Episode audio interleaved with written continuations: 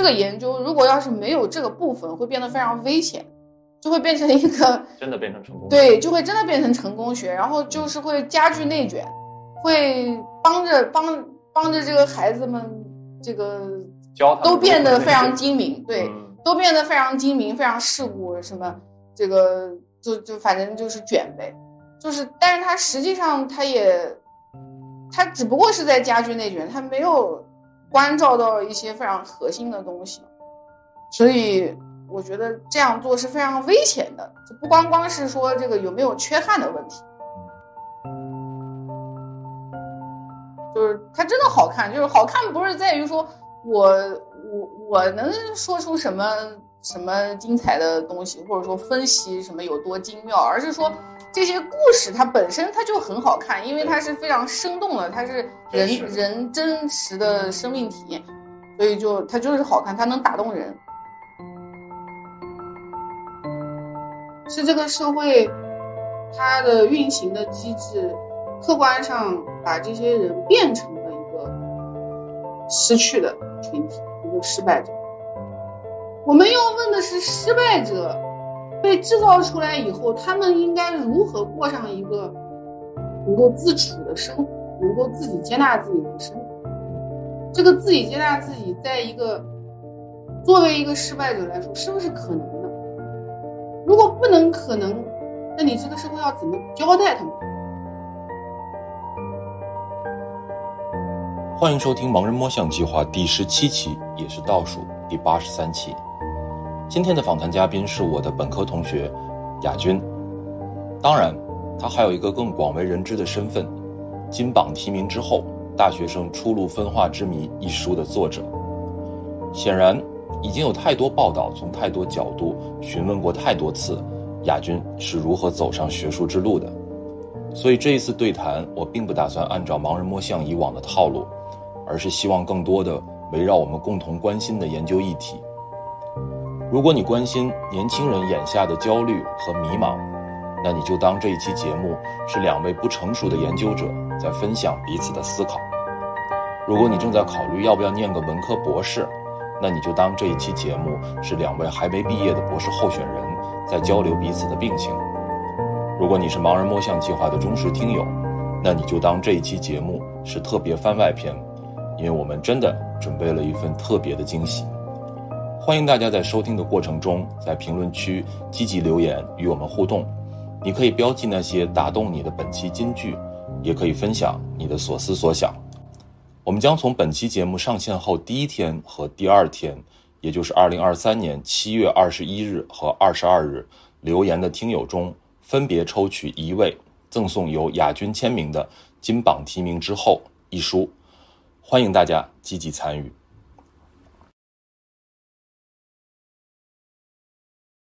我觉得今天我也不想按照那个盲人摸象很常规的套路来问你了，太多人问过太多遍了。我想先问问，就是你在出这本书之前，出金榜题名之前，你有想到过它会这么火吗？那肯定没想到啊或，者你有期待吗？期待，我希望他还是可以被大学生，就是被我关心的这个群体能了解。对，希望他还是可以被了解，嗯只是这样。对，然后但是这种期待就是经常会 伴随着很多自我怀疑，然后伴随着很多这个自我调试，就会觉得哎呀，这个还很稚嫩啊，就还很不成熟啊，所以其实嘛，嗯人家不不了解也是正常，就是就是这种，就是有很多这种调试，对，所以就是你有时候乐观的时候也会去想象一下，也许可能可能有朝一日会有出版的机会，或者说可以被一些同学看到，然后呃怎么样？因为因为其实此前就是我去参加所有的会议，我都是收到了很正面的这个会务同学来自会务同学的这个反馈嘛。就因为做会务的永远是一波小同学嘛，嗯然后收是收到的都是来自会务同学的正面的反馈。呃，当然也有老师的，但是就是对我来说，我觉得我也非常看重。我是首先非常看重就是这个同学的反馈嘛，所以我会非常的欢迎，就是比如说现场的这个同学的这个反馈，所以我参加所有的会，我都会把我的那个微信打在屏幕上最后一页的时候，我就是想着，假如说人家那个同学小同学不好意思提问，或者说怎么样，嗯。他可以找着我，他可以给我的研究做一点反馈。嗯。对，所以就是从这样的一些这个途径，我就呃会收到这种来自于同学的反馈，然后这些反馈让我觉得有一点信心，我觉得是对他们是会有一些帮助的。对，然后所以呢就会说想象说，哎呀，他要是能能出版的话，可能是对一些同学会有帮助。所以，哎，所以别人有问过，具体问过你这本书出版的过程没有？没有，哎，太好了，太好了，太好了！终于，我其实今天来之前，我想了很长时间，就是我我其实心里大概有一些问题，但我不知道这些问题是不是是不是别人都没有问过。嗯我其实挺好奇的，就是就是这个书是怎么出版的？因为很多人肯定可能心里都好奇嘛，就是一个硕士论文怎么就出版了呢？对呀、怎么能作为一个学术刊物就就就出版出来了？嗯就肯定这里面有很多机缘巧合的部分嘛。嗯，所以说起来是有机缘巧合，但又不是。就是在我写的时候，我就仿佛是这书要出版，你知道吗？就是你你去你去看了那个硕士论文，你就会发现它和那个我们一直熟悉的那种八股的那个写法还是有一些不同。然后特比如说那个嘉靖那一章和那个努力那一章，其实都没有怎么改动，就是原来的章而已。那其实是很大胆的一件事儿。，对对，就是一个硕士论文是啊，就是它是你是很比较少见到一个论文学位论文长得像这个样子。对但是当时在我写的时候，我就 我就仿若它是要出版的，嗯，对，而且我就是准备是一本书，所以就是我在写的时候，我就真的是当成一本书，就当成我读过的知性研究的著作嗯，去写的。嗯那著知性研究的著作就是长这个样子，就是开始就是故事嘛，只不过是说，嗯我觉得我还这个路子不能，路子不能迈迈的太大，就是不能完全像比如说像美国的知性研究著作，直接那个方法论也没了，搞到后记里去了，然后文献也没了，然后也在最后什么的，嗯然后直接上来就是故事，然后就开始讲这个这个理论的建构，就是我觉得这样子的话可能会引起一些争议，所以我还是采取了一就是我我觉得就是一个一个中道的一个做法，就是我还是老老实实做了这个文献综述，这个这个方法，这个什么，然后这样写下来。但是从发现章就就是我觉得我得保持一个知性研究的 特色，对，所以就是就是在在写的时候，我就是把它当成一个知性研究的书来写的，我就是准备好说这个东西到时候可能是要见读者的，我就这么写的，因为我觉得知性研究就是写成这样才会才会好看，对。对，而且其实也就是出于我这个时间的这个紧迫性，不然我有更多的故事可以可以呈现出来，对，就是它真的好看，就是好看不是在于说我我我能说出什么什么精彩的东西，或者说分析什么有多精妙，而是说这些故事它本身它就很好看，因为它是非常生动的，它是人人真实的生命体验，所以就它就是好看，它能打动人。对对对，嗯，所以我就觉得说我需要足够多的篇幅把这个把这个这种生动性、这种精彩揭示出来，那我就采用了这种这种这种写法。所以嘛，就是说起来，就是说我当时写的时候，我就一直在幻想，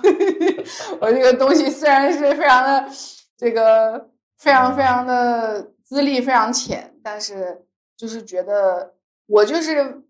就是出于这些故事本身的精彩，嗯我就有信心相信这个东西是值得看的，嗯值得别人看的。而不是仅仅是让我毕个业而已。对，所以我就是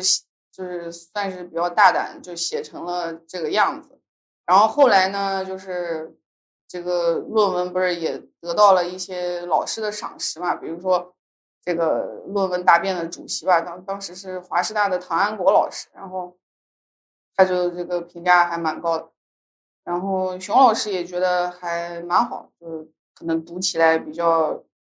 比较有意思。然后，所以他后来就是也是因为这个原因，所以他就他不是正好在做一个这个书系嘛，一套书，对，然后就集合了他认为做的还还比较好的这个所里边的论文，去资助他出版，所以他就说，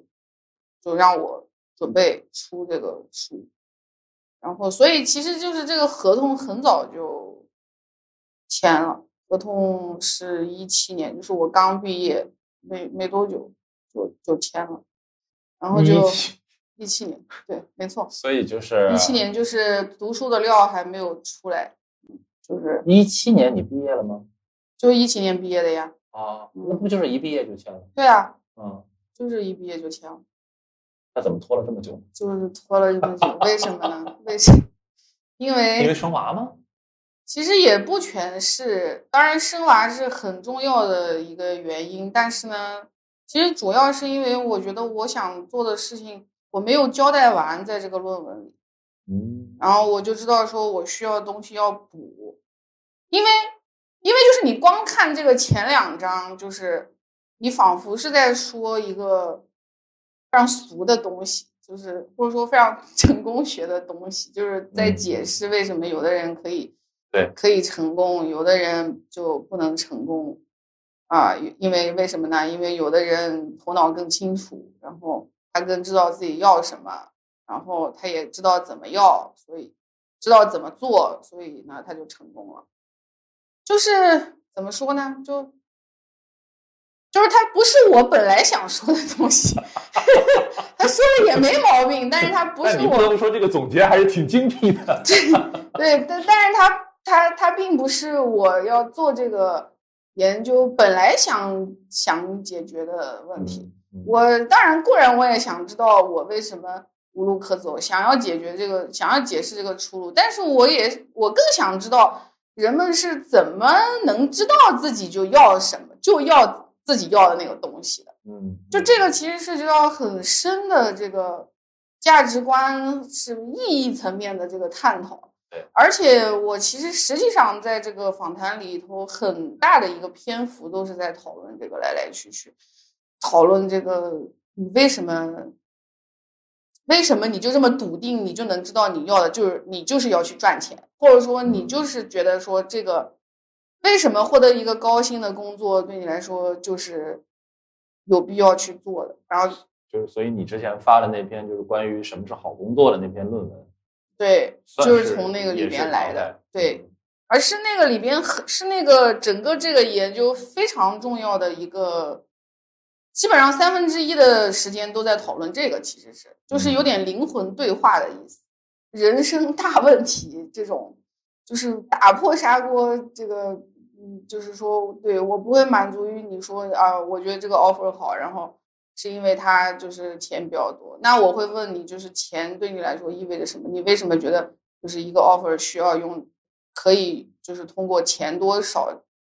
就是去评价去评价？对，为什么这个东西会成为你的评价的一个很重要的部分？你拿钱是要干什么？嗯嗯，对，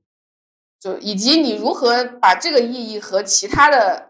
一些听起来也有道理的意义放在一起 PK，你这个 PK 是怎么怎么实现的？啊，你最后怎么自洽，怎么就获得了一个答案？你觉得没问题？嗯，我就这么干了。嗯，对，所以这个是一个其实很深的一个对话。然后我觉得我当时写论文的时候，写硕士论文的时候，我没有能力处理这个，因为我实在是也没时间。然后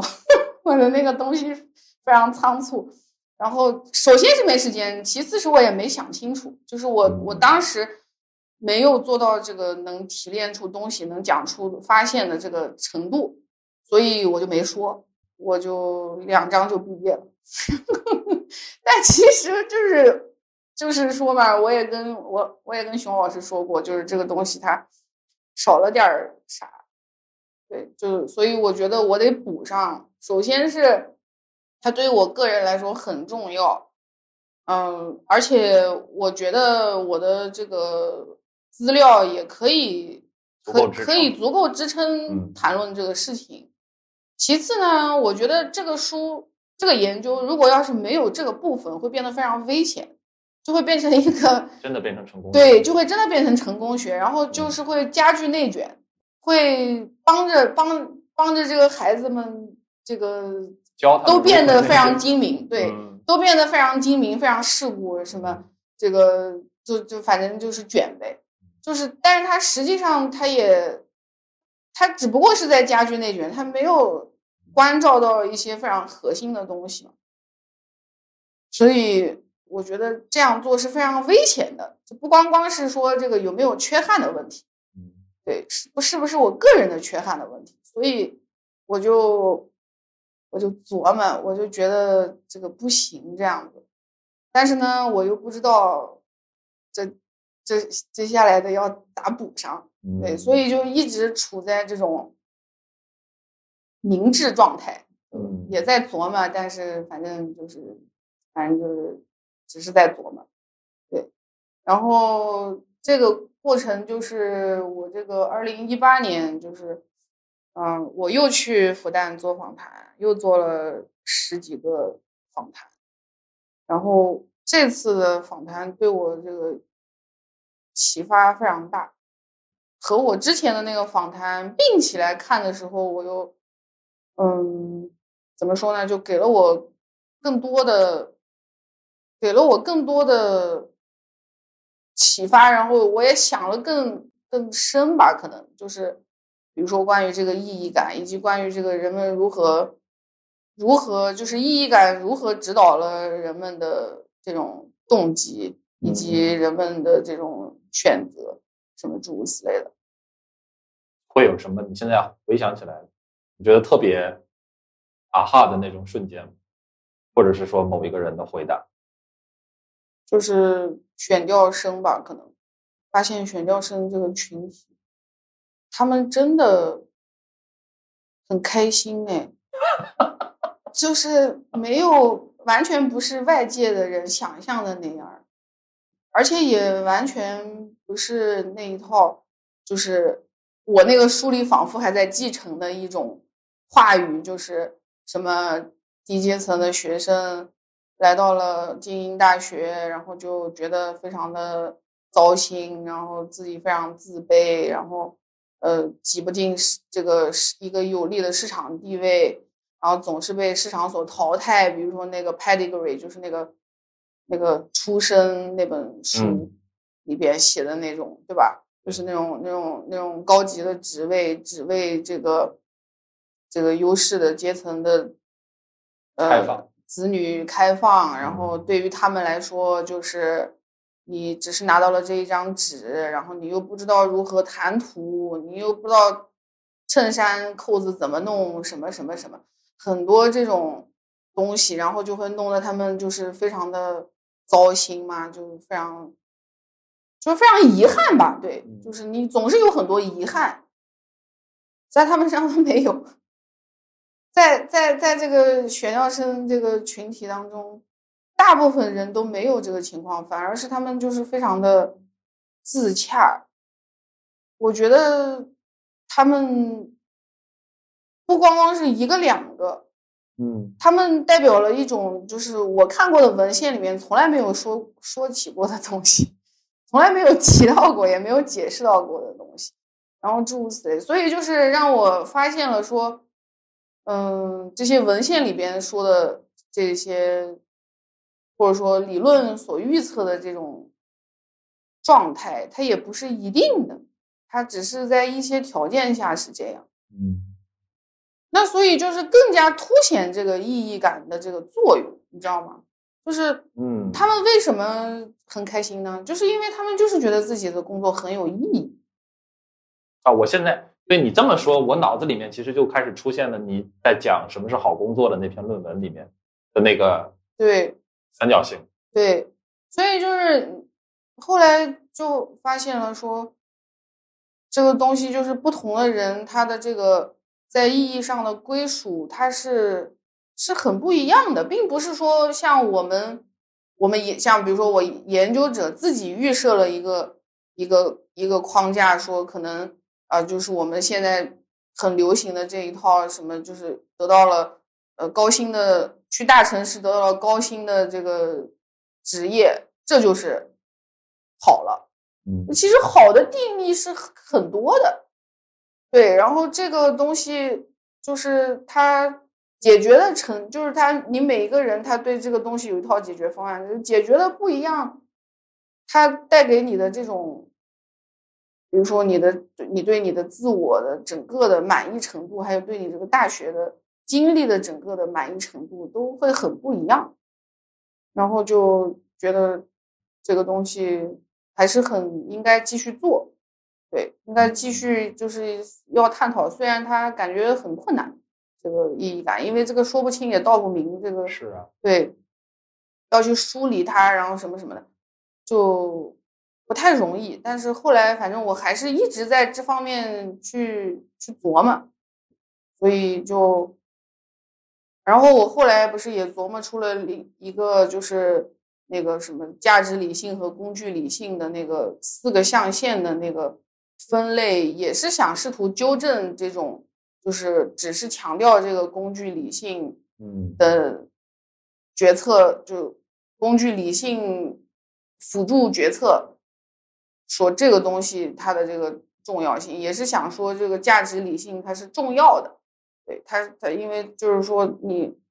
特别是在长期，我觉得是是是一定是重要的，对吧？你你是不是一个长长期围绕一个有意义的意义的价值目标？去做你的生涯决策，这个事情是是是重要的，所以我就把这个价值的这个维度试图给它立起来。嗯，然后我对，所以我是先做了那个价值理性和工具理性的那个四个象限的那个文章，那个是发在社会学刊上，先先做了那个，然后后来我又琢磨去细分这个。据我观察，这些影响年轻人的这个意义、意义设定的这些最常见的意义系统，或者说意义图示，试图进行描述，所以就有了那个工作的意义。嗯，那篇文章我印象还是挺深的。对，那个文章就是我怀孕的时候写的。对，就那个时候就已经怀孕了。你想，这拖了多少年了？就，对呀、就就是就是因为，其实我在写那篇文章的时候，我也是知道这个这个文章就是要为了写给这个书的。嗯其实它是一盘棋啦，就是只不过是因为我要写那一篇文章，然后我就把那篇文章写成了这个内容。这个内容 anyway 是要进这个书的。是给这个书写的，说白了是，嗯，对因为那个文章是个约稿，所以我要写，所以因为这个这个工作我总是要做，所以我就趁这个写写这篇文章的机会，我就把它写了出来，嗯。对所以把这个写了出来，就才算是说，我觉得能能交代吧，嗯，嗯就是这个价值也有了，这个工工具理性也有了。这这个才不至于走得很偏吧，嗯，毕竟我还是想想想关照这个学生，或者说大家在这个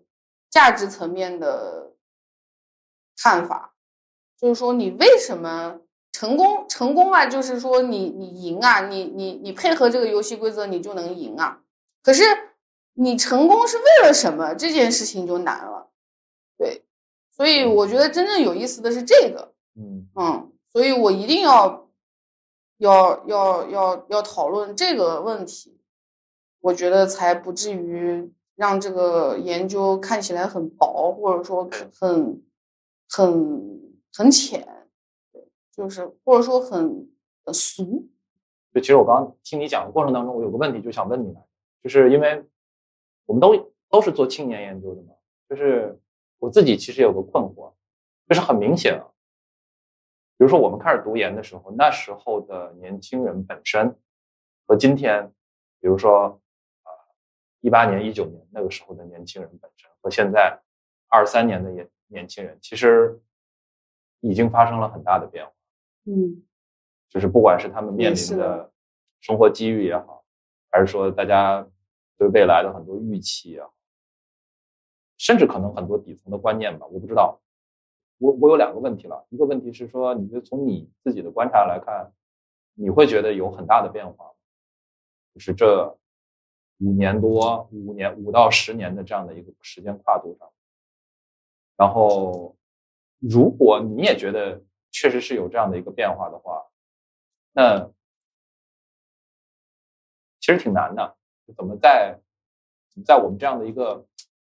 某种程度上是一个比较静态的一个截面式的研究当中去反映这些东西？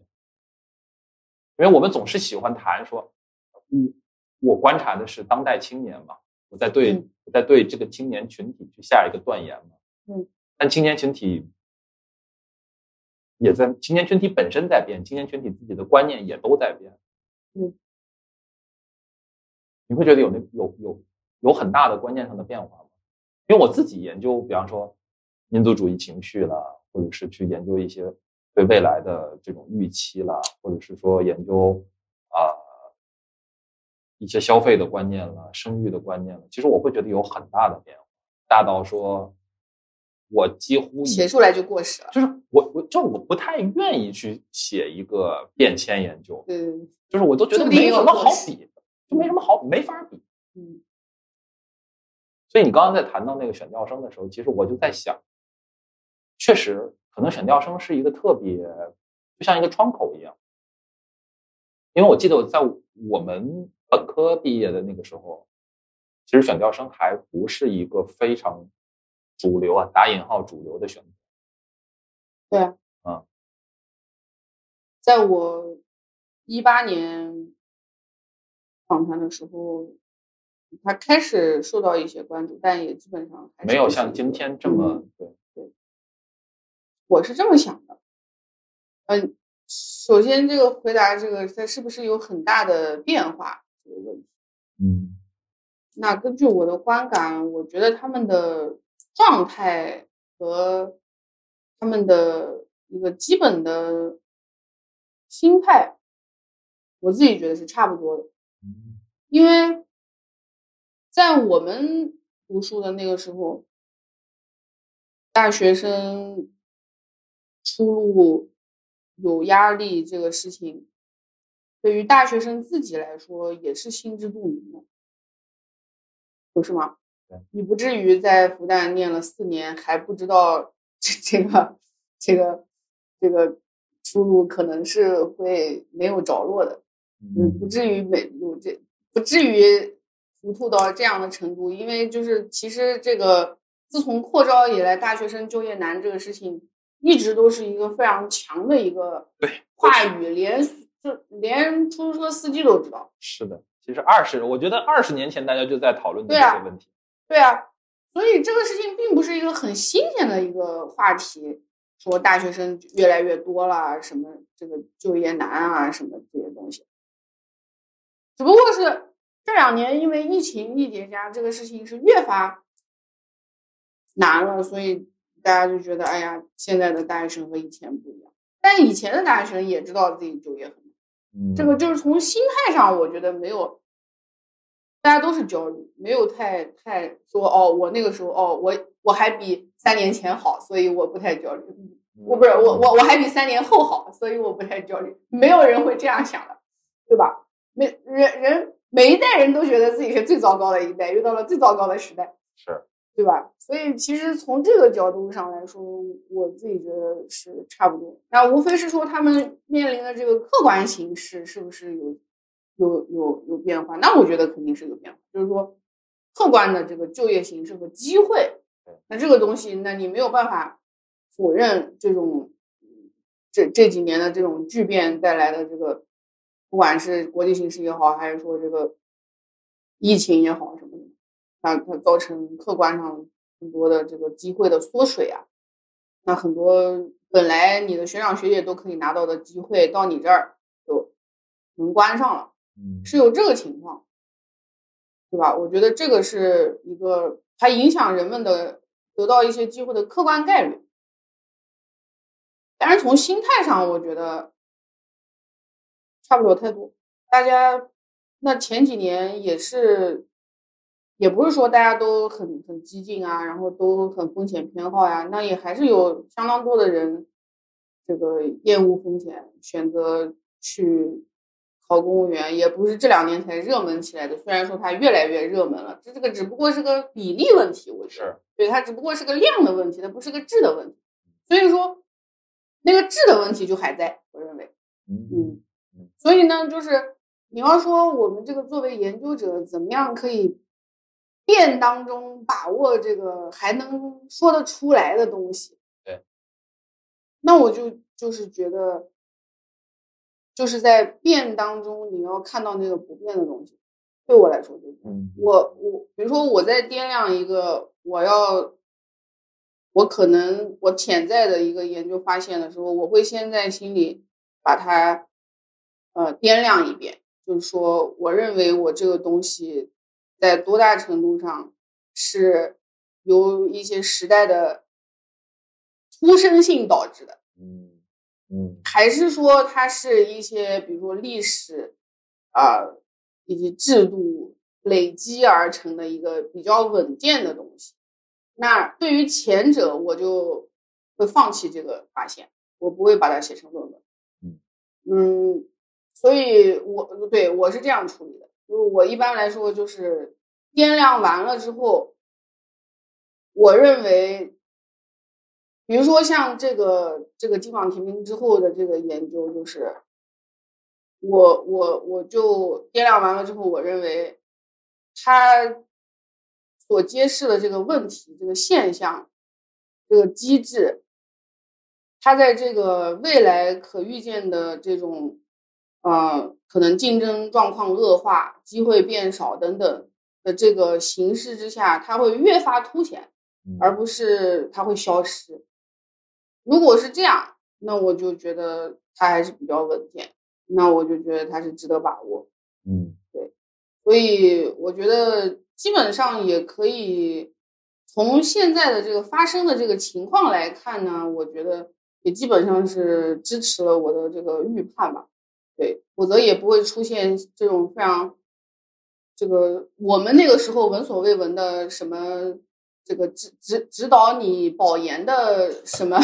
什么二什么中介机构这种对，以。及就是嗯一条龙服务，就是它从这个入学开始，它就变成了一个入学指导，然后一直到你保研，甚至到你出出国，然后甚至到你工作，它都是一条龙帮你做这个指导等等，就是都已经是有商家看中了这个商机来做，就发就说明这个这个这个问题已经越发的严重，嗯对，所以我是这么看的。我其实还挺好奇啊，因为你刚刚也提到，就是在出金榜题名之后这本书之前，你再去掂量这个结论是不是足够的稳健。嗯，如果我们以金榜，就是今天我们都已经知道这本书出完之后，它所带来的影响，或者说它的火爆的程度，远远超过了一本普通的社会科学的著作所能够带来的那个影响。我其实挺好奇的，如果我们以金榜题名的火爆本身作为一个研究对象的话，你觉得它为什么会那么火？首先，再有群众基础呀，受众广呀。但其实这个问题，就像你说，它不是个新问题。寒门再难出贵子，这不是第一次被讨论。对啊，但是在我们国家还是比较少这样的研究吧，或者说这样公开出版、面向大众会出版的这样的研究，大家的研究都还是比较偏这个学界小圈子嘛，嗯，比较学院派。吧？比较学院派嘛，学院派这个普通人谁会去搜知网上 看论文的啦？嗯 没有这种人吧，所以就是大家很少见到就是正儿八经 讨论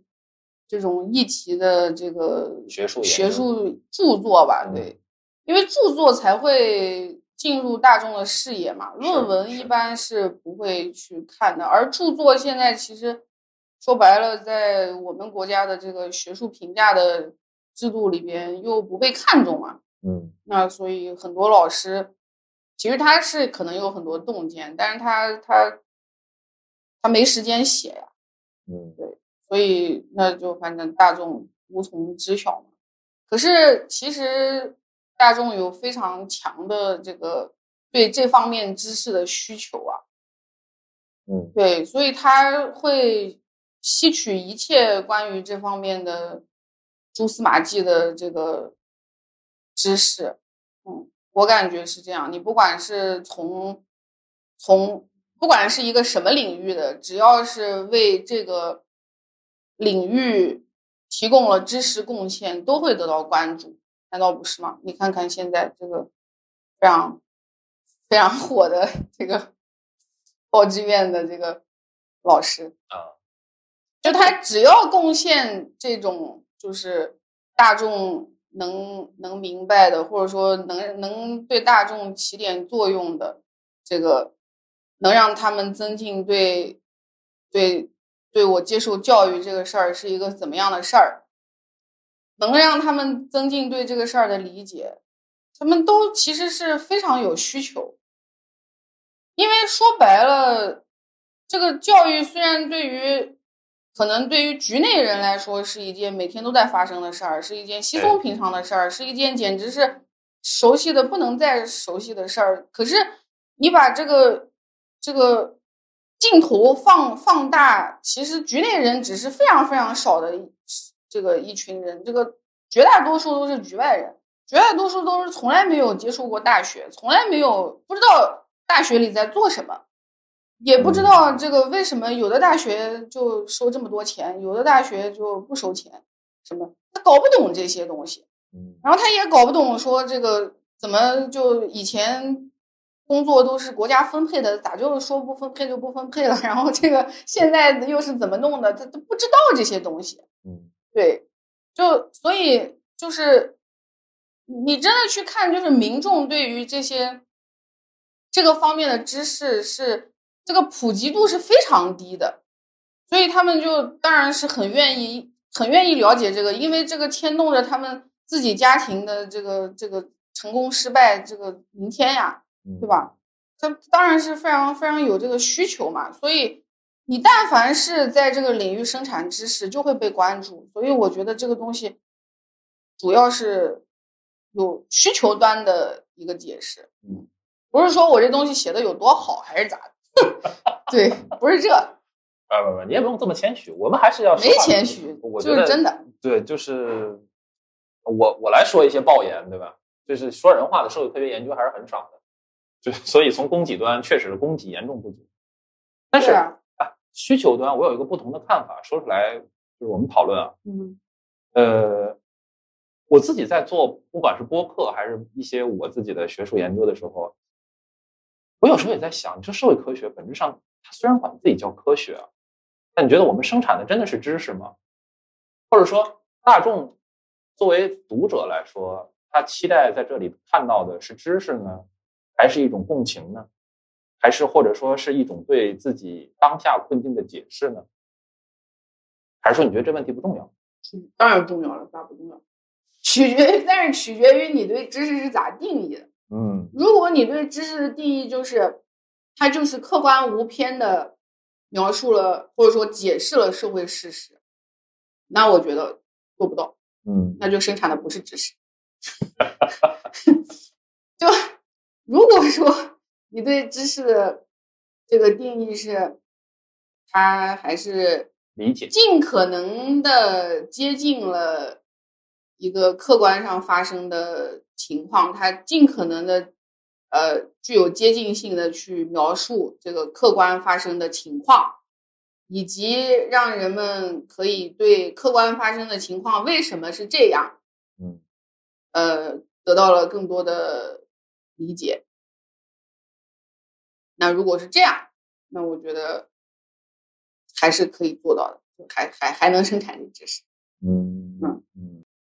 我我我是比较认可这个所谓的批判实在论嘛，就是我是相信，就是还是有一个客观的呃实在是在发生的，它不是一个嗯。完全唯心的一个建构，建构的。对结果，嗯。就是它是在发生的，但是人们因为出于自己的自身的这个局限，他是没有办法准准确的、精确的去认识这个正在发生的这个真实的。所以呢，就是我们想一些办法去去尽可能的接近它接近它，然嗯后并且老老实实承认自己其实是没法捕捉到它，就是嗯真实的捕捉到它。嗯然后那么大家就像盲人摸象嘛，通过自己的视角贡献一个一种可能的呃看法，是呃一种可能的认识？我觉得，然后然后那么大家这个贡献的多了之后，大家就通过盲人摸象可以大致勾勒一个现在正在发生什么的一个知识，我觉得这个还是有可能做到的。嗯那当然，当你做到了这个的时候，比如说像对于社会科学的研究，因为我说的这个这个这个事实，就是不仅仅是外在于人们的事实，那有的也可能是内在于人的事实，比如说情绪什么这些东西。对，那它也是客观上在发生的，对吧？那你对这这些东西有了有了呃，你对比如说人人的感感受这种东西有了有了更更切实的理解之后，你当然就是可以让可以帮助到人们更多的了解自己的感受，知道我为什么会有这样的感受或者说这样的体验，那它就会生成一种共情嘛，就是它就会它它它的效果就是它它可以让人有对自己对他人有更多的共情，所以这也是可以做到的。嗯。然后顺着你刚刚就在前面一个问题的时候提到的说，其实可能我们因为一直在高等教育这个系统里面十多年，所以觉得司空见惯了，都已经很多东西就是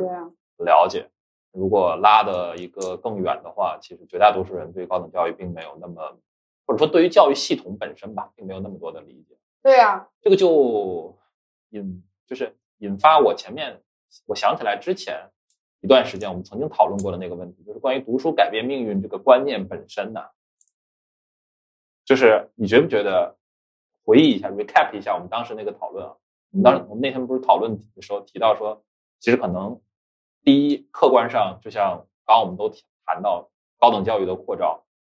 我们在谈读书改变命运的时候，我们现在就专门谈上大学能不能改变命运啊这件事儿。嗯高等教育扩招到这个程度的时候，其实上大学跟改变命运可能已经没办法联系起来了。这是一个数字数据层层面上面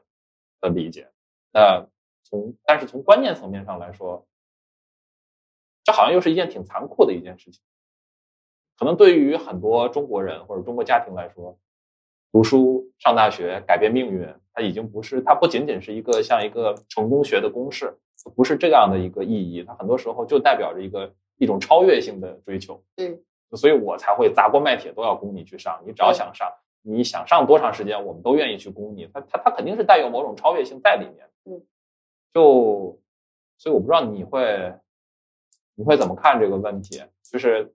或者说如果把我刚才这个比较笼统的问题再稍微拆解一下，可能会拆解为说，一个是你觉得大家今天是不是还非常非常相信读书改变命运这件事儿，以及未来它有可能会消解掉吗？首先我不太同意你刚刚说，这个读书改变命运现在已经不太能和这上大学能联系起来。我猜到，我猜到你会反对。来来来，请讲。我同意，嗯，读书改变命运，可能读书可能不是这个，就上大学可能不是改变命运的直接动因，但是在目前为止，就是根据我的观察，因为这个城市化呀等等这些事情还是在发生，这个历史进程还是在发生，所以客观上其实你念了大学，你还是可以实现农转非啊。对他其实他还是改，他怎么不是改变命运呢？你你你父辈都是农民，然后你你这一代你进城了，这就是改变命运，在很多人心中这就是改变命运。是，所以，呃，你只能说就是这个东西它是它背后是有一个更加宏大的一些历史进程在支撑，并不是你脑子很聪明，你上了大学这件事情就做到了。对的，对吧？而是说它这个背后是有城市化呀，然后我们国家现在的这个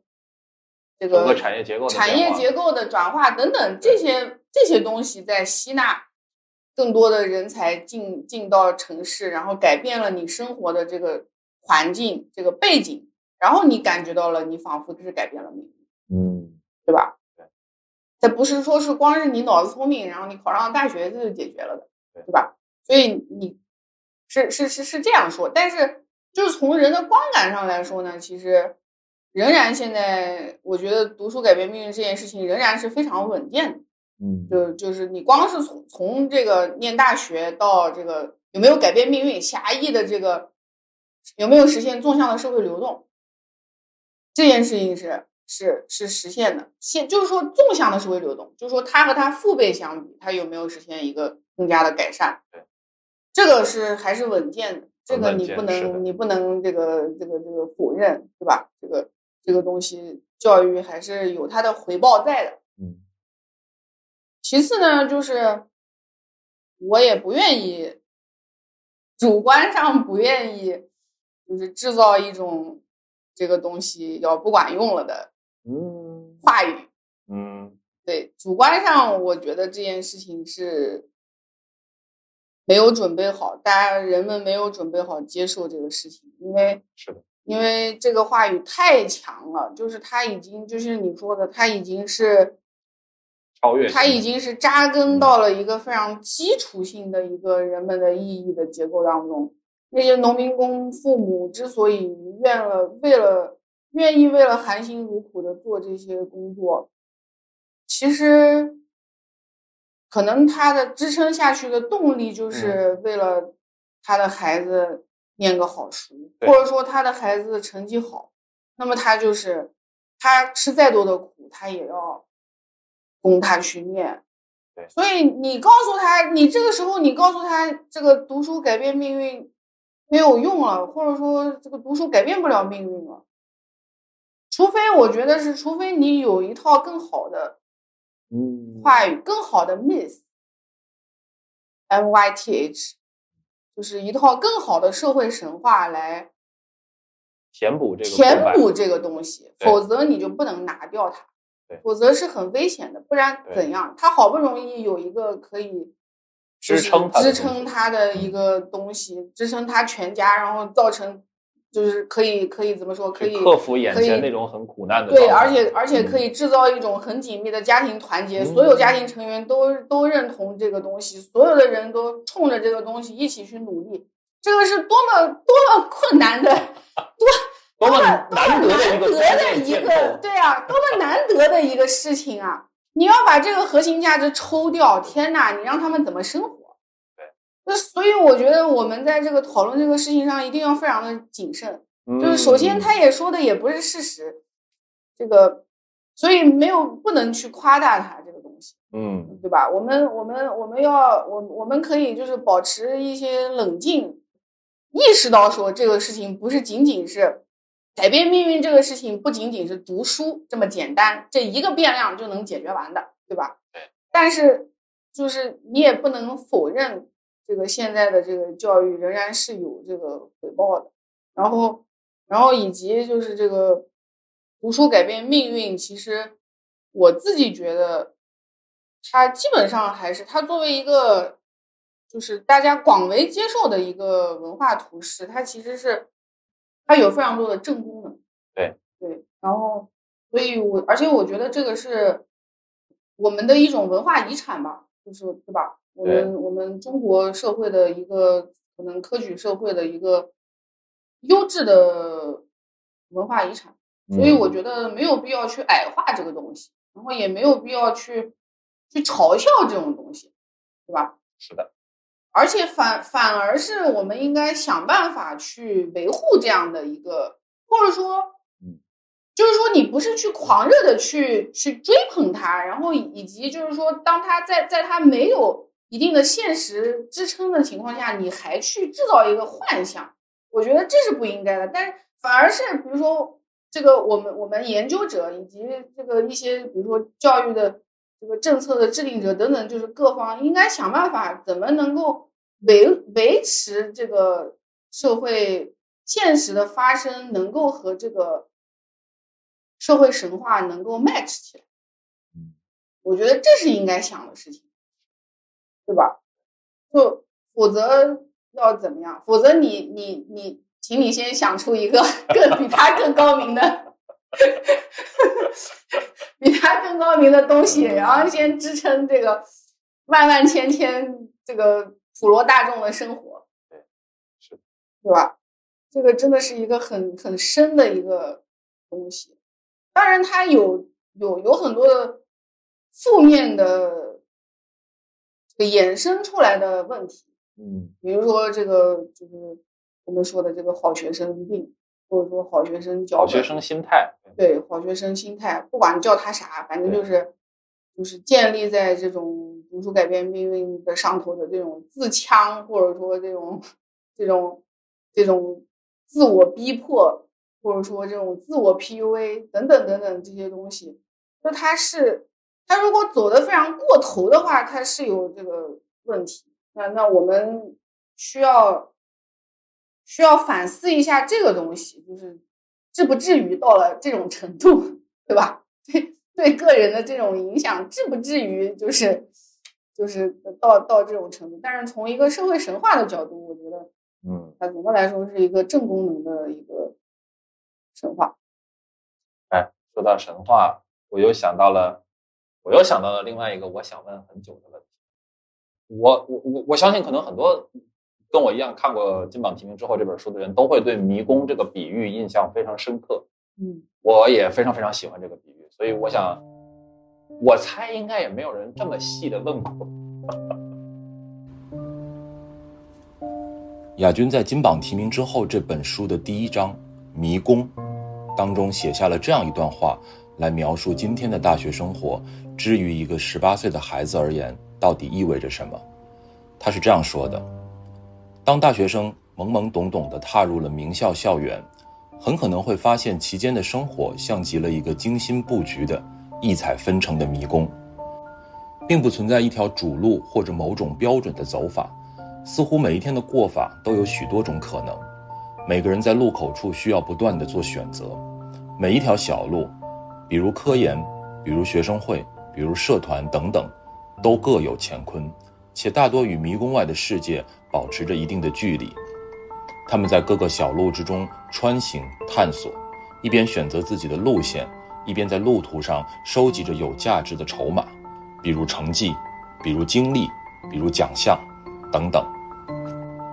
不过。对于不同社会出身的探索者来说，这个迷宫的神秘程度是不同的。有的人对里面的布局相当了解，有的人半知半解，而有的人只能通过道听途说略知一二。当寒门学子拼尽全力，带着改变命运的信念来到这里，却可能发现人的全面发展、解决社会问题和高深的学术追求才是被津津乐道的主题。当他们认为好好学习才是学生的职责，却可能一进门就迷失在形形色色的学生组织和社会活动中；当他们默认上了好大学就能有好工作，却可能发现大学的生活内容很少和就业市场发生直接的联系；当他们想象来到名校就可以摆脱应试枷锁、自由发展，却发现这里无非是另一片地形更为复杂的赛场。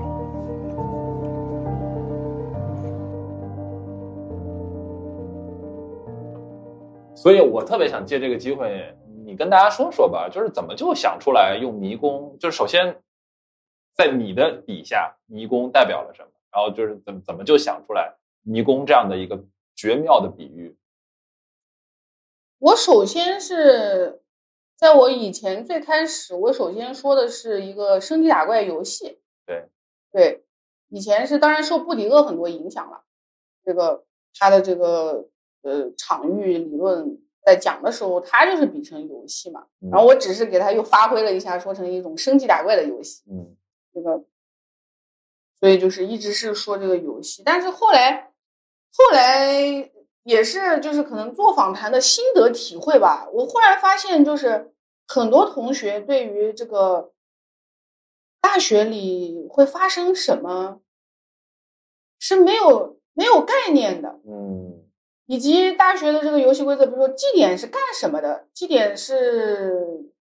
以后有什么样的影响等等，这些东西是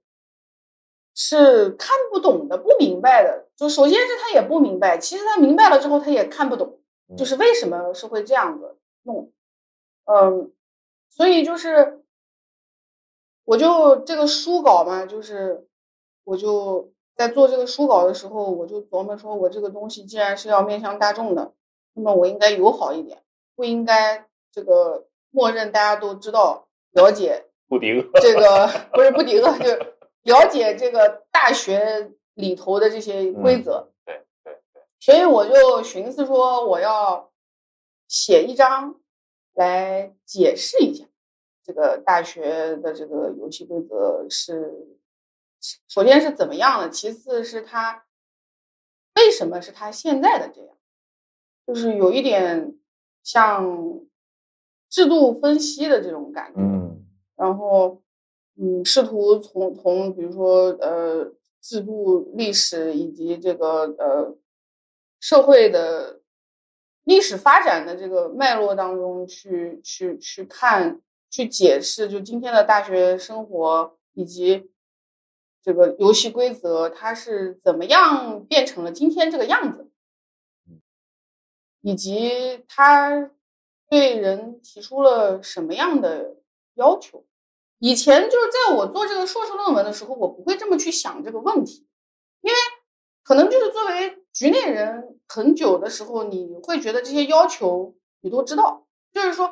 知道，不光光是你知道，所以就是以至于写论文的时候，你都不需要把它写出来。你的论文的观众受众也都知道，对对对。对，所以以至于写论文的时候，你都不需要把它写出来，你可能对。导论一段就写完了，就就 对吧？大家都心知肚明，所以就是你不需要再搭一个台去去说这个。可是你当你面向公众的时候，我突然我想到了我我我访谈过的那些同学之后，我就发现我必须得把它写出来，这样人们才能明白你后边几章为什么要说这个东西，这个东西为什么是重要的。对，所以呢，我就发现说我需要写一张这个。然后我在写的时候，我越写，我就越发意识到，哇，这个大我们今天的这个大学生活，它真的是受到很多股平行的社会力量的塑造嗯而产生的。当你没有意识到这个的时候，你甚至不能理解很多大学发生的事情。比如说，这个团委和这个学生社团为什么是两条线？就是你是没有办法理解的。为什么都是都是学生组织嘛？对对吧？可是为什么是两条线？啊，这这种东西你就是没有办法理解的。嗯，以及这个勤工俭学的这个组织又是怎么回事？对对吧？就是对你你你你刚对于对于一个大一新生来说，他是看不懂这些东西的。对，所以以及一个学生社团的负责人和一个团委的团学联的负责人，他的这个角色设定和这个角色的要求是不一样的。是你让一个学生，你让一个大一学生去理解这个，你让他如果他没有这个制度的思维，他是没有办法理解这件事情的。如果他没有意识到说，对吧？这个东西是由多股社会力量共同共同造就的，以及为什么在大学里头有这么多的学生社团是和就业没有关系的，这个也是看不懂的。对对吧？诸如此类，然后就写着，就是越写说越会觉得说，哦，在每一条线，就是它是分线索的，一些线索，一些制度的线索解解解释了一些这个现一些现实，另外一些线索又解释了另外一些现实，然后就你当你看到这个的时候，你才意识到，哦，我们今天的这个现实真的是被很多制度交织塑造的，然后这些制度就是可能它就是每一个制度它有它自己的初衷，它有它自己存在在那里的必要性和这个道理，但是但是妙的就是说，就是在所有的制度都汇聚在汇聚造就了这个大学生活的现实的时候，没有人出来为他做一个解释。嗯就这个 overall 这个整体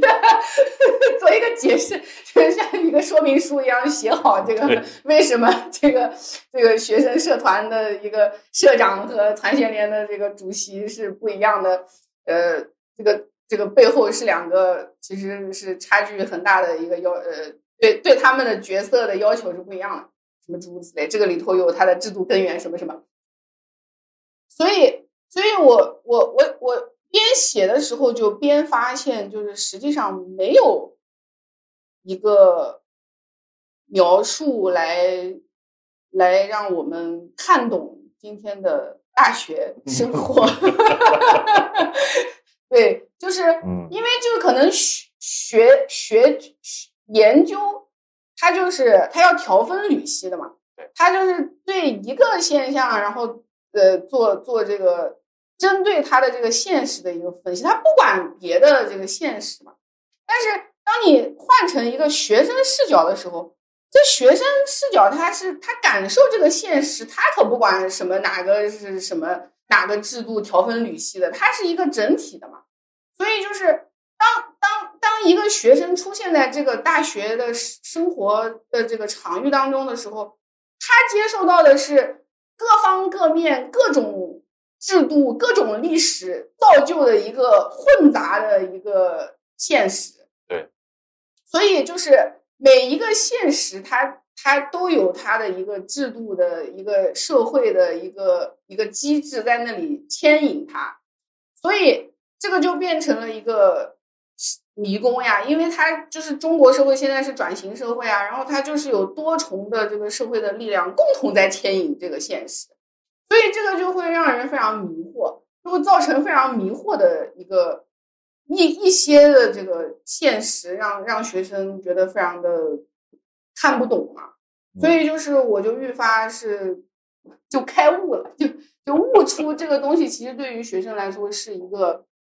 是一个迷宫。然后后来的时候，在我的一些后续的访谈当中，其实就发现这个这个比喻。它非常切近于学生自己在对这件事儿大学里的理解，因为后来在访谈当中听到了以前导演过复旦的某一场毕业晚会的一个学生，啊然后他就提到了他们当时的一个策划的主题，就是把这个复旦比喻成一个丛林，一个。弱肉强食的丛林，茂不是弱肉强食，它这个丛林的意思是说非常多的资源，资源又多且又令人迷惑。嗯对，是是这么是是这个意义上说的。嗯，对，所以就发现就是它非常切近于学生自己的这个理解，就是它是一个多多重的一个制度机制，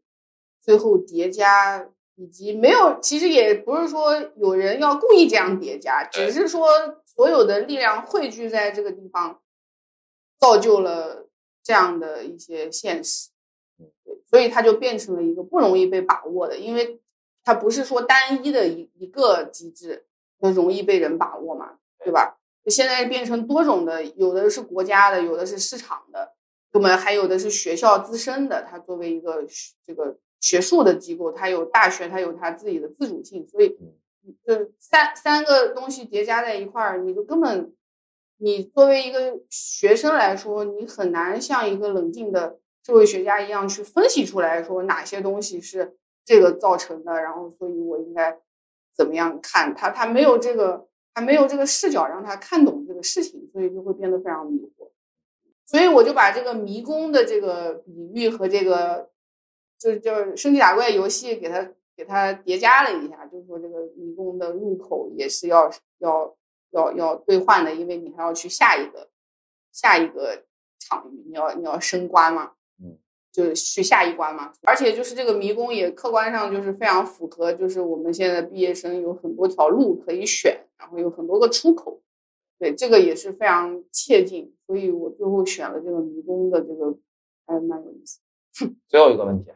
最后一个问题，聊了有一会儿了，因为刚刚说到就是印象很深，对迷宫除了对迷宫这个比喻印象很深之外，其实我印象另外一个我印象很深的就是最后一章，就最后一章看到就前面你引用的那段岛屿的时候，就是我，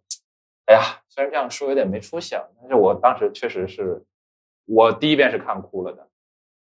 就如果说我原话我不记得了，但大概那段话的意思应该就是说，如果社会学只是发现那些提线木偶，对对，就是那些线的话，对对就是那社会学真的毫无意义。是的，是的。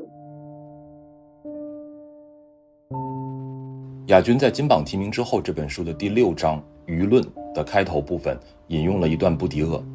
他是这样说的：“如果说社会学的目的仅仅在于发现那些拉动他所观察的个体的提线。”如果社会学忘记了他在与人打交道，即使人们以木偶的方式玩他们不知道其规则的游戏，总之，如果社会学认为自己的任务是向这些人再现其行为的意义，那么社会学也许不值得花费一丁点努力。就我我看完那段话之后，我一下子就完全完完全全明白了，就是你在那那个背后。潜藏的那个更大的野心是什么？其实我就已经完全明白了。所以，其实我们刚刚这个吃饭的时候也谈到了嘛，就是显然金榜题名之后，这并不是一个最终章嘛。对，在写到，既然你都已经写到提线木偶这个这个这个地方了，就一定意味着说，无论是在研究的层面上，还是说把这个事儿作为一个实践的层面上，你可能还会有更大的野心。所以这一块。跟大家介绍介绍吧。你说的很对，就是我不满足于这种再生产的解释，然后也不满足于一个非常偏向于结构的，就是把人的这个主体性和这种能动性全部消解掉的一个解释。对，而且我觉得这个解释其实也是偏差非常大，就不光光是我自己不满意的问题，是我觉得这个事情根本就没有说出真相。的问题，嗯，所以，所以这个就令人非常的困扰啊。就是为什么呢？因为就是社会学它就是非常极严这个结构性力量的这个这样一个学科。你如果不说这个，你就不是社会学。对，所以就是这个是需要冒很多的风险，或者说就是成为这个社群当中的一个小的边缘的群体。对，对，所以这个。一直是存在这个撕扯吧，嗯，这个是一个客观的情况，对吧？我觉得你也会非常理解。我太理解了。对对，就你你如果不按这个套路说事儿，那么你就你的这个 membership 就就成了问题。对，你就会遇到身份认同危机。对对对，再再再别说我本来就是我的这个身份，本来我也就没有受过这个社会学的这个博士训练，然后本来就岌岌可危。所以是一个非常有风险的做法，但是即便如此，我还是觉得我不能因为这么个狗屁原因就就只说那些，只说一半现实。我觉得这个是没有意思的，没有意思也是不负责任的。对你既然要吃这口饭，那你应该说。就是你应该说你认为的真话，对吧？如果我认为这只是一半真话，那么我需要把另外一半也说出来。我管他这个 membership 要是被拿走了，那就被拿走吧。我觉得是这样。对，所以就是就是在我看来，我觉得人，但我觉得，就是我插插一句啊，就是我觉得真的是这样，就是其实，在做清呃不是轻科幻吧，在做盲人摸象这个系列之前呢，我我也受了社会学这么多年教育，对不对？就是其实我一定心里有一些就是隐含的假设在背后，就是一定想试图去寻找一些结构性的解释，然后觉得这些才是特别特别重要，对，或者是说特别高明的，哎，对对对对对对，你说的特别对，这个词特别准确。但是一定有的人生活的好，一定有的人生活的不好，然后或者说他过得开心或者不开心，在这些过得开心或者不开心的人里面，又一定也有人是寒门子弟，有人不是寒门子弟。是的，那如果我们画一个二乘二的最经典的，就又是四类人分出来。对啊，就我会觉得说啊，结构的解释重要吗？好像是重要的，但是也不是终极重要。一定不是终极重要，也不是唯一重要对，你会看到在很多关键的时间点上面，可能是因为他主动的去说了一句话，然后或者是说他勇敢的去做了一个选择，然后或者是说他去呃做了一些他可能原来不那么擅长的尝试，但是他坚持下来了，等等诸如此类的，啊。就是完全没有办法用结构是啊，因素去解释的这些。以及他这个事情，他一直就是想不通，被认为是一种结构性的困境。结果他有一天他就自己解决了，嗯这结构没改变，可是他解决了。他想你怎么通了，对啊？想通了，所谓的你怎么解释？而且甚至可能对于一个不去考虑学术的普通人来说，就是无外乎为什么所谓，比如说冥想啦、对啊，内观啦，就是所有这些，就是就是向内向内取诸于自己的这些方法论，去追求自洽自己的自洽的这些方法论，其实非常非常火啊。是啊。以及其实根据我的观察，这个心理学对于人们如何过他们的生活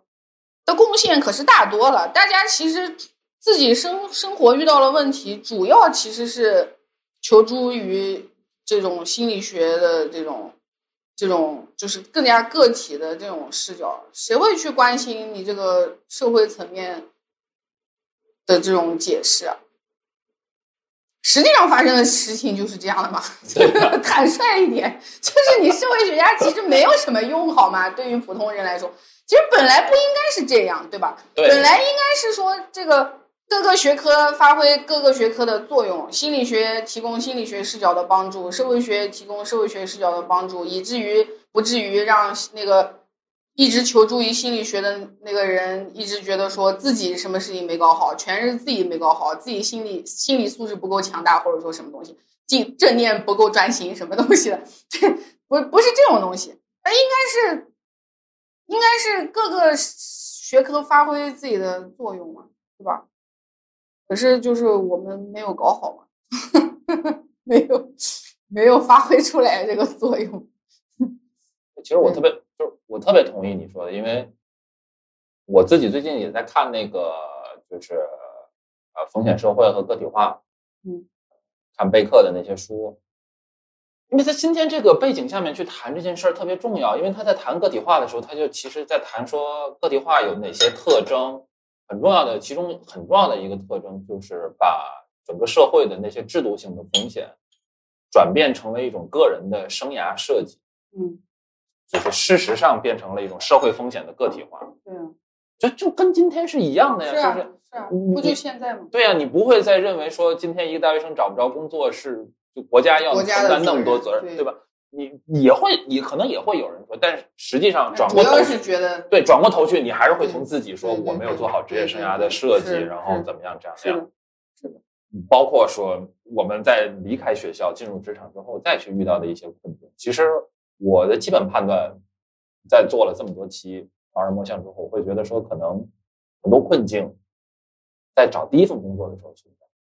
在你工作了五年、六年甚至七年、八年的时候，它依然存在啊，只是换了一种改头换面，换了一种表现形式在困扰你而已。是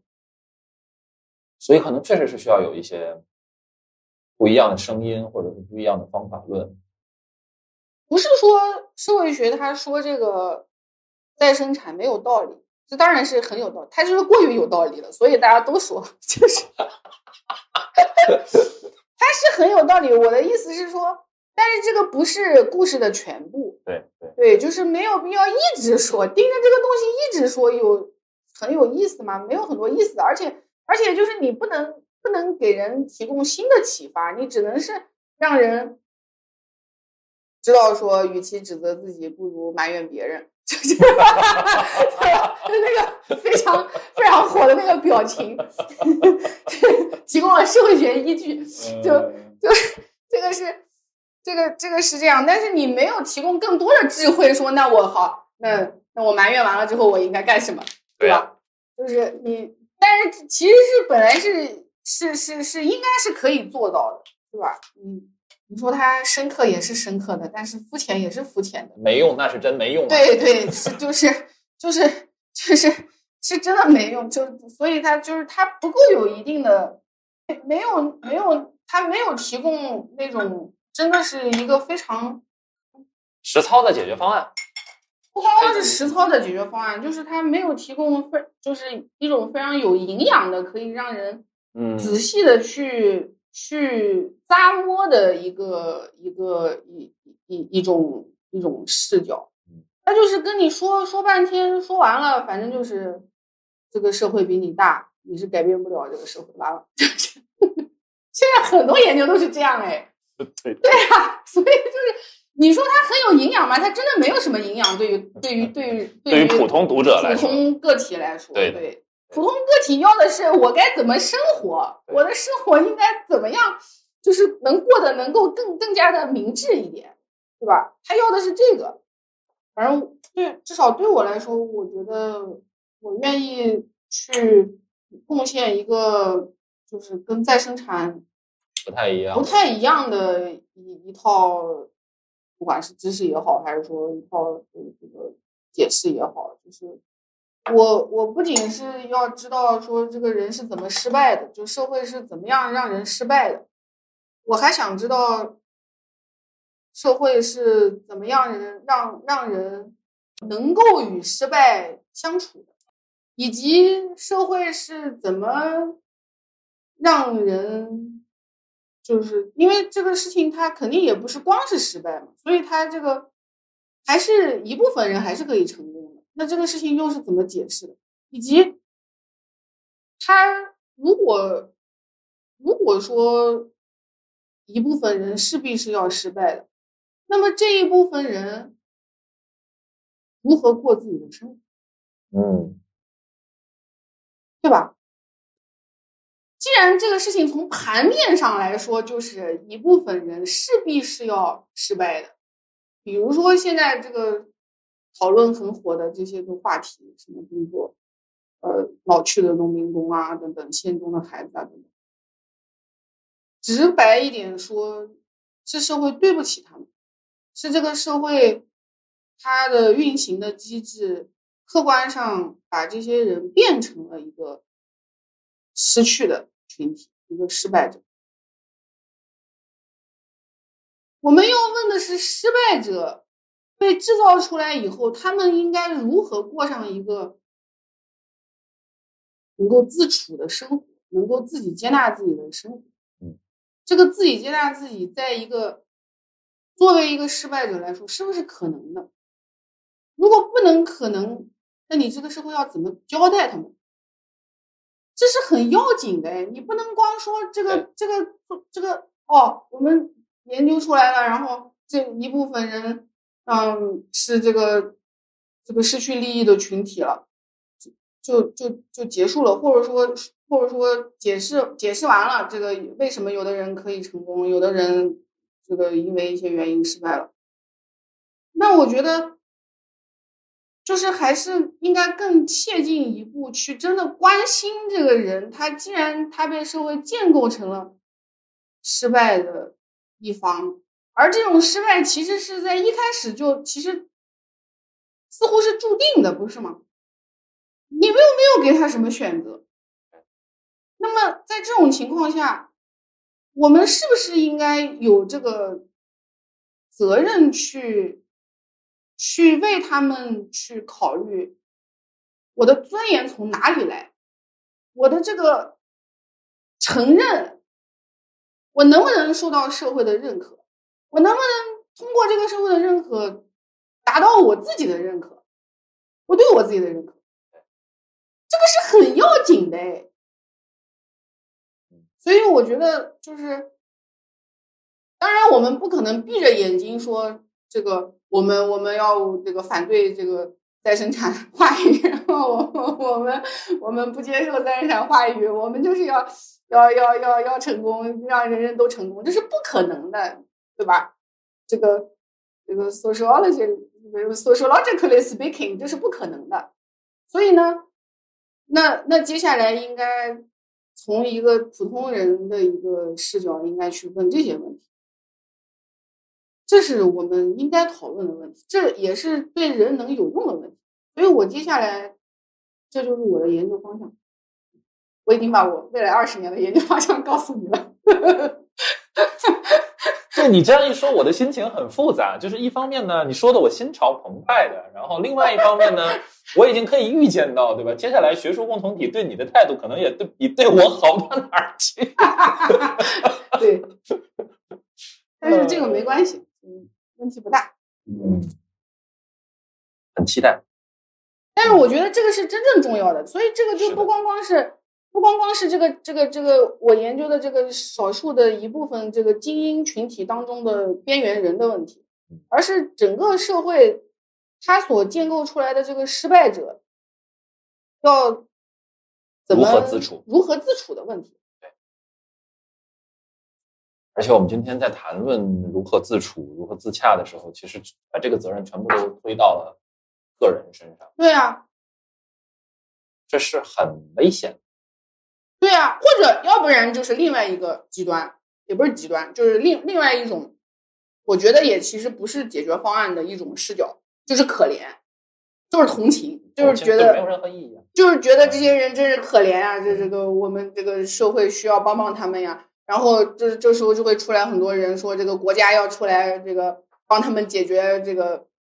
福利啊，然后就变现在就是变成就是 又又全国家得国家得担着了什么什么的。但这其实不是这么简单的一个，就是好像这个啥国家就是救火大队长，所有事情都得国家弄。那这个其实是缺乏有效的一个一个一个社会的机制，让他们能解决这些问题嘛。所以这个才是我觉得是非常紧迫的议题。就是我最近啊，时常有一种深非常奇妙的感觉，就是我不知道你在看最近的社会新闻的时候有没有这种感觉，就是我们大一进来的时候就在读托尔干，嗯就在读自杀论，嗯就在听他那些关于社会转型、社会师范、社会整合的那些东西。那个时候呢，也觉得自己能看懂，但其实似懂非懂。但好像到了最近，我突然有点懂涂尔干了，嗯，你觉得吗？怎么说？就是好像我们正处在一个跟他有点相似的时代背景，需要想出一个法子来，对啊，把整个社会整合在一起。是啊，是啊，是啊，是啊。他这个问题是对我们来说是很重要的，嗯所以就是这种厉害的人，他就是 能提出一些他超越时代的问题。对，所以你说他，你这就是刚刚我们讨论的这个问题嘛？那你说他他他当然也没有办法想象说一百年、一百多年以后什么人工智能都出来了干什么的？可是没办法呀，就他提出的这个问题，人还是得看他的书呀，对吧？就这个东西，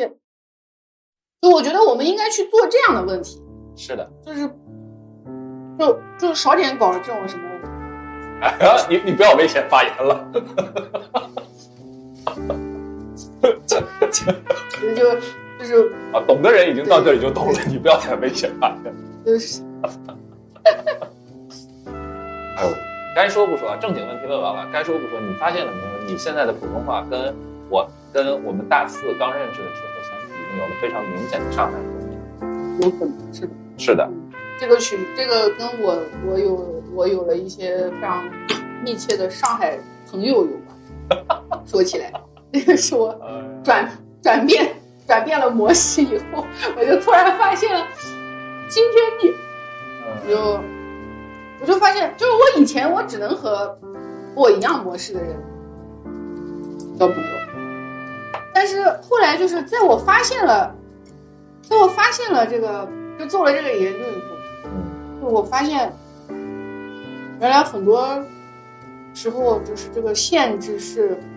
我自自我设限，自己加上去的。对呀、对，特别对我，我现在也有非常强烈的这个感觉。是？吧？是的，然后你就发现，你把这些限制拿掉之后，天大路简直就是海阔天空。咋就上海同学就不能和他交朋友了呢？上海同学其实有很多很可爱的。呃，上海同学不要太可爱了。对啊，上上海同学这个很睿智，这个有很多的优点，就你就发现他们，而且他们会会会会贡献和你很不同的见地，但是好像都很有道理，就感觉打开了新世界的大门。就就是，也就是说，也不是说光上海同学，就是说我交朋友可以不用看这种东西了。对，对我只是去看，就是他他很有意思，然后我和他成。好，谢谢。